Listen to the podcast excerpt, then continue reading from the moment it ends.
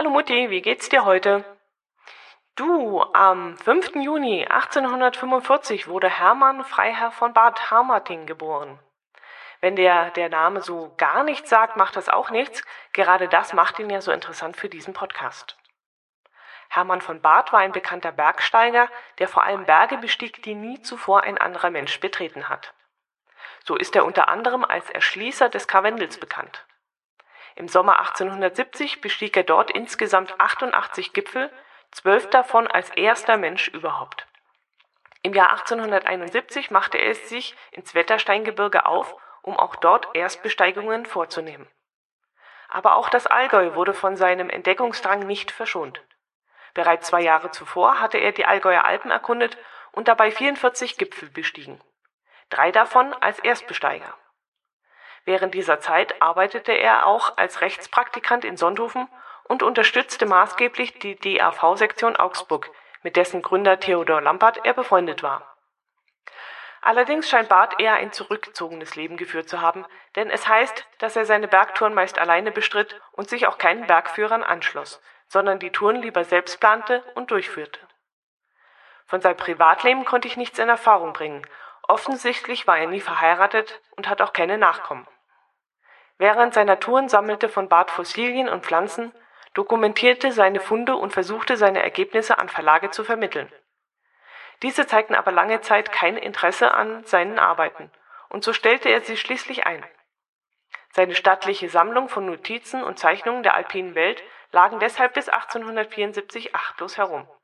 Dann aber brachte er das Buch aus den nördlichen Kalkalpen heraus, das heute als Klassiker der Alpinliteratur gilt. Im Jahr 1876 reiste von Barth, der inzwischen Interesse an der afrikanischen Bergwelt entwickelt hatte, nach Sao Paulo de Luanda in der portugiesischen Kolonie Angola. Von dort sollte er sich zu seiner letzten und bis dato abenteuerlichsten Expedition aufmachen. Nach kurzer Zeit ereilte ihn nämlich eine tropische, nicht näher benannte Krankheit, woraufhin er nach Luanda zurückkehrte. Völlig erschöpft schrieb er am 27. November einen letzten Brief an seine Familie mit den Worten Es liegt eine totale Erschütterung der Natur vor. Wenige Tage später tötete er sich während eines Fieberwahns mit einem Herzschuss. Er wurde nur 31 Jahre alt.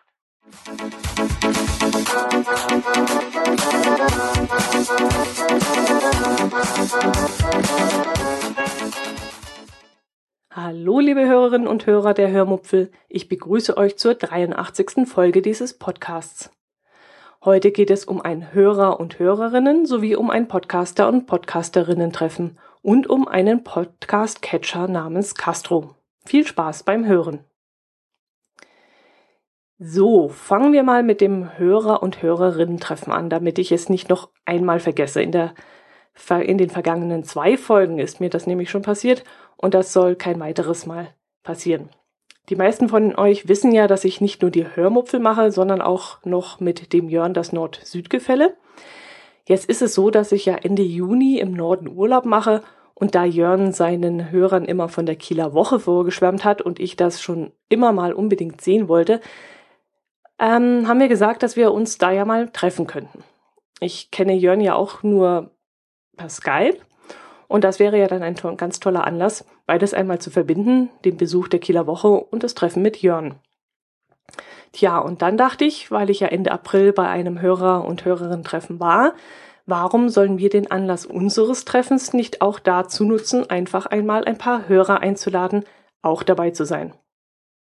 Als ich Jörn den Vorschlag gemacht habe, war ich noch ziemlich unsicher, war mir nicht sicher, ob das eine so gute Idee sein würde.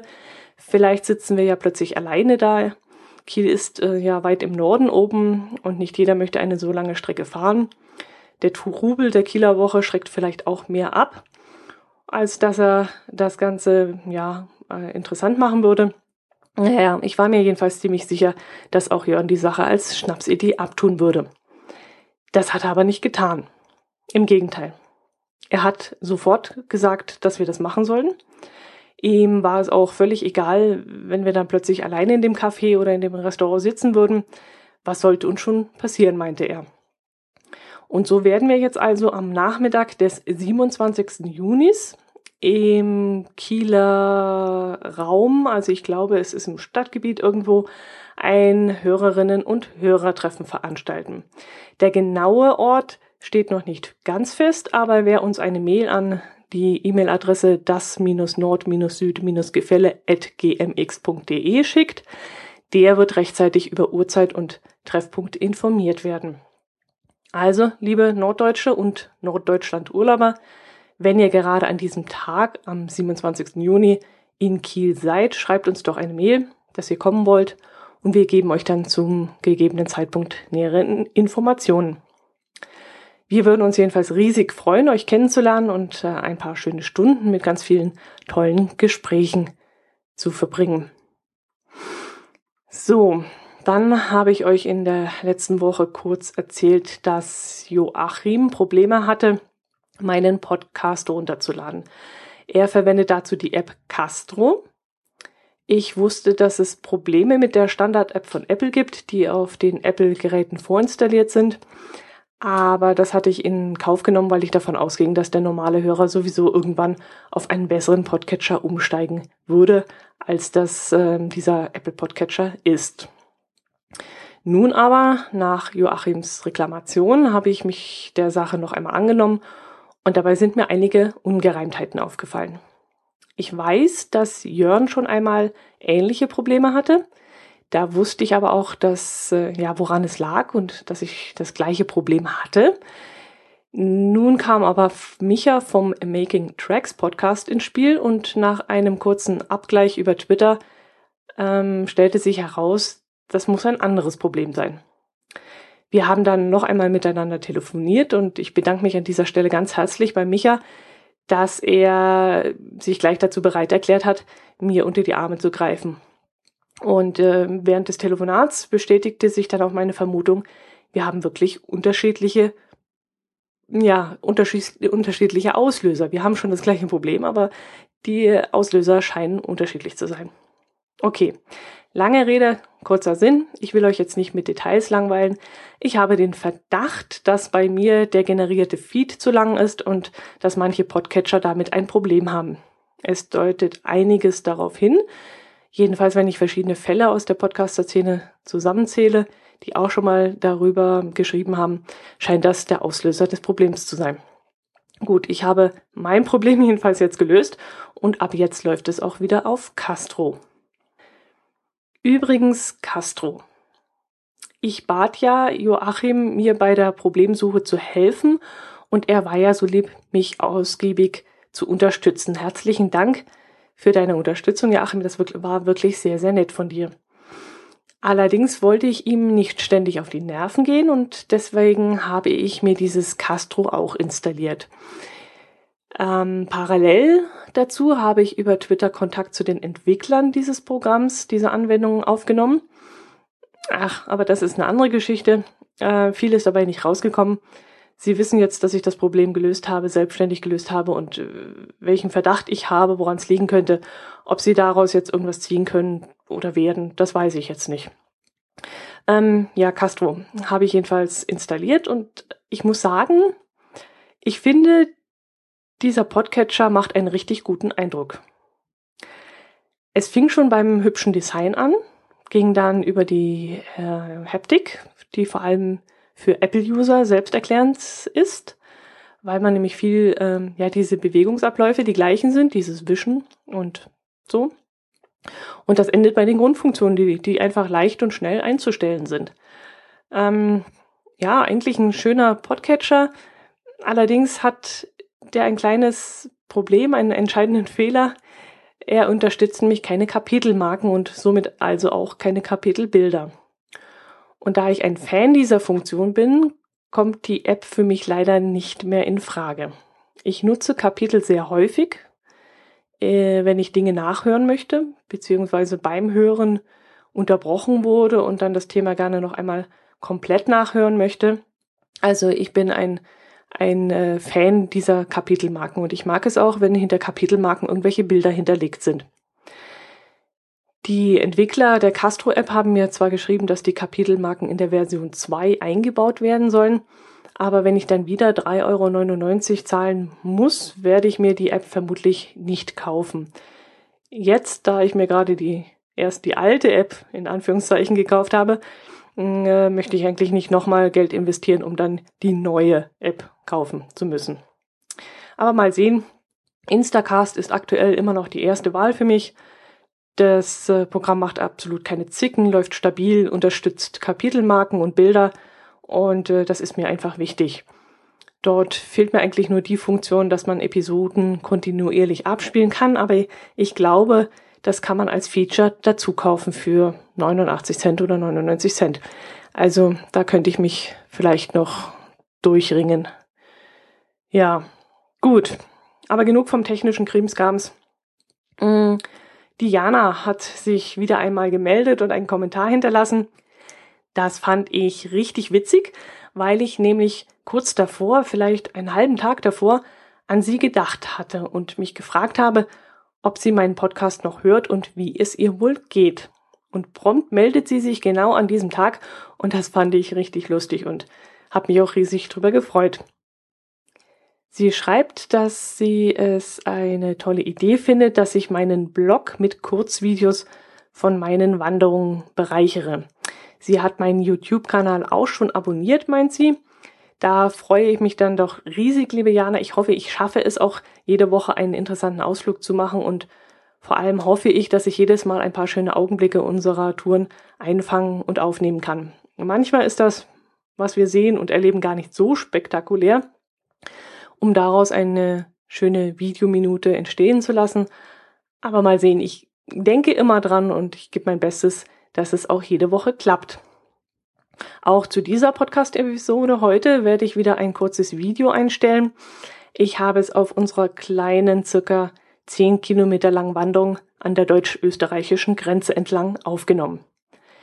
Zwischen dem österreichischen Ort Sulzberg und der deutschen Gemeinde Oberreute im Westallgäu wurde nämlich ein hübscher Erlebnispfad angelegt.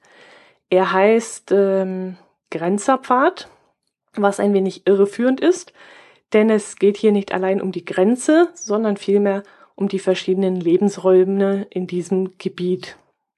So zum Beispiel Lebensraum Berg oder Lebensraum Moor bzw. Hochmoor oder Säugetiere im Wald heißt eine Station.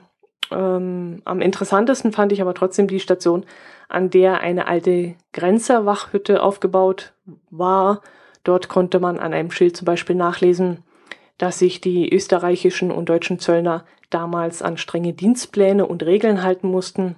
Offiziell durften sie nicht einmal einen Schritt über die Grenze des jeweils anderen Landes machen und es gab teilweise minutengenaue geplante Abläufe, wann sie an welchem Punkt zu sein hatten. Interessant fand ich auch die Geschichte, wie die deutschen Frauen nach dem Zweiten Weltkrieg von Oberreute nach Sulzberg zum kirchlichen Bittgang liefen und auf dem Rückweg Kaffee aus Österreich nach Deutschland schmuggelten. Die Frauen versteckten den Kaffee dann am Körper, also körpernah, und die Zöllner konnten damals nichts dagegen tun. Bis irgendwann Frauen als Zöllnerinnen eingestellt wurden, die dann die Leibesvisite durchführen konnten. Aber es gab auch ein paar Geschichten zum Schmunzeln. So heißt es, dass die Zöllner Frauen auf einen Kachelofen Platz nehmen ließen, so lange, bis die geschmuggelte Butter am Körper zu schmelzen anfing und die Frauen dann im eigenen Saft, also besser gesagt im Fett, saßen. Also diese Station war mein absoluter Favorit und ich fand die Geschichten richtig interessant. Sie sind auch so kurz gehalten, dass es nicht langweilig wird, sie zu lesen. Man ist äh, relativ schnell durch damit und das fand ich sehr angenehm. Äh, man möchte ja an so einer Station nicht allzu viel Zeit verlieren, wenn es noch so viel anderes zu entdecken und zu erwandern gibt. Und sich dann ständig mit langen äh, Geschichten aufhalten, das möchte man ja nicht. Und das war, diese Geschichten vor Ort, die waren kurz und knackig und gut zu lesen. Ja, also die Österreicher haben es schon drauf, was solche Erlebnispfade angeht. In Möggers ist das, glaube ich, da gibt es auch einen sehr schönen Naturerlebnispfad. Äh, den haben wir vor zwei Jahren, glaube ich, mal angeschaut und an den erinnere ich mich heute noch gerne zurück. Und die Wege dort sind wirklich nicht nur für Kinder geeignet, sondern auch für Erwachsene. Also ähm, ja, man langweilt sich nicht, egal welchen Alters man ist. Einen kurzweiligen Abend haben wir dann auch noch nach der Wanderung verbracht. Wir waren nämlich am gleichen Tag zu einem Abendessen mit einem Podcaster verabredet. Der Daniel vom Brombeerfalter Podcast ist nämlich Busfahrer und war mit einer Gruppe in Thalkirchdorf, was zwischen Immenstadt und Oberstaufen liegt und demnach nicht allzu weit von uns entfernt ist. Wir haben ihn dann noch von seiner Unterkunft abgeholt und sind mit ihm ins Dorfhaus gefahren, wo man, wie man uns sagte, sehr gut essen kann. Ich muss mir zu meiner Schande gestehen, dass mir weder in Oberstaufen noch in Immenstadt eine Gaststätte eingefallen war, die ich anstandslos empfehlen könnte. Also jedenfalls nicht nichts, wo ich gesagt hätte, dass da bestimmt nichts schiefgehen kann oder ja, wo man sich einfach darauf verlassen kann, dass das Essen gut ist. Meine Mutter ist vom Dorfhaus nicht sonderlich begeistert, was für mich allerdings eher ein Kriterium war, ähm, das doch mal auszuprobieren, denn meine Mutter und ich haben, was das angeht, völlig andere Ansichten. Sie mag zum Beispiel kein Fisch, sie mag kein Fleisch, sie mag auch keine Experimente und ich eben schon. Und äh, naja, und das war also für mich eigentlich ein Grund, erst recht dorthin zu gehen. Und das Dorfhaus ist auch eigentlich bekannt für seine gute Küche mit deutlichem Fleisch- und Käseeinfluss. Und für beides bin ich ja wirklich extrem zu haben. Und es war dann dort auch richtig gut. Ich habe Kässpatzen gegessen, die zwar etwas sehr salzig waren, aber von der Konsistenz einfach hervorragend. So richtig saftige Knöpfle waren das und mit einem leckeren, sämigen Käse vermischt. Und das Verhältnis zwischen dem Käse und den Spätzle hat auch gestimmt. Das war richtig gut kombiniert. Ähm, vielleicht hätte man ein bisschen mehr geschmelzte Zwiebeln dazugeben können. Okay, das war ein bisschen wenig. Aber die Portion an sich war richtig gut und äh, wie gesagt, der Käse war von sehr guter Qualität. Meiner besseren Hälfte hat's seinen Zwiebelrostbraten auch geschmeckt und ich glaube, wir würden beide dort wieder einkehren. Wir haben erst eine ganze Weile im Biergarten gesessen und als es dann kälter wurde, sind wir dann in die gemütliche Bauernstube ins Innere des Gebäudes gewechselt. Ich kenne das Gebäude noch von meinen Kindertagen und fand es wirklich sehr interessant, wie es sich verändert hat.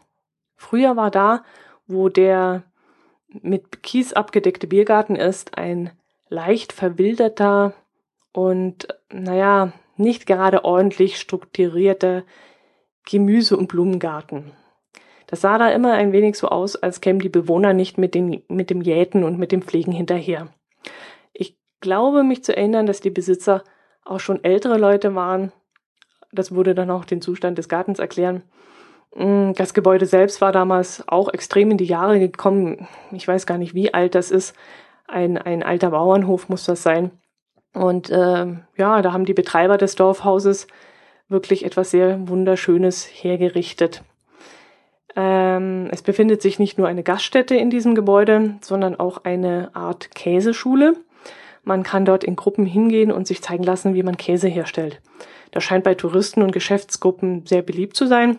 Jedenfalls haben die Besitzer des Gebäudes ähm, da wohl den Nerv der Zeit getroffen und ja auch aus dem Gebäude ein richtiges Schmuckstück gemacht. So ein bisschen die Mischung aus alt und modern und sieht wirklich sehr schön aus. Davon habe ich jetzt leider kein Video gemacht und auch keine Fotos. Ich wollte erstens nicht um Erlaubnis fragen und zweitens hatten wir ja auch keine Zeit. Wir wollten uns ja ausgiebig mit Daniel unterhalten. Was wir dann auch getan haben. Und es war wirklich sehr, sehr unterhaltsam, sehr lustig und auch sehr interessant. Oft musste ich dann allerdings grinsen, weil er uns irgendetwas erzählt hat, was er ja schon im Podcast irgendwann erzählt hat. Und äh, ich überlegte dann noch, ob ich ihn vielleicht darauf hinweisen sollte, dass ich die Geschichte ja schon kenne. Hab mich dann aber dagegen entschieden. Ich dachte mir, och, lässt ihn doch schwätzen. Er macht es ja gerne und auch sehr unterhaltsam.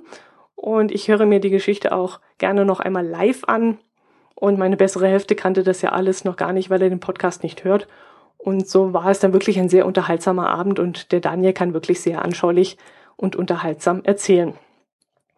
Ja, das war ein richtig schöner Abend. Schöne Grüße an dieser Stelle nochmal an Daniel und euch, liebe Hörerinnen und Hörer, möchte ich ein weiteres Mal auf den Podcast namens Brombeerfalter verweisen. Ein wirklich sehr, sehr unterhaltsamer Personal Podcast aus dem Leben eines Busfahrers. Daniel war es dann auch, der mir Mut gemacht hat, einen Einkauf zu reklamieren. Ich hatte mir nämlich rechtzeitig zum bevorstehenden Urlaub zwei T-Shirts bei Spreadshirt bestellt. Jetzt ist es so, dass ich üblicherweise T-Shirt Größe M habe.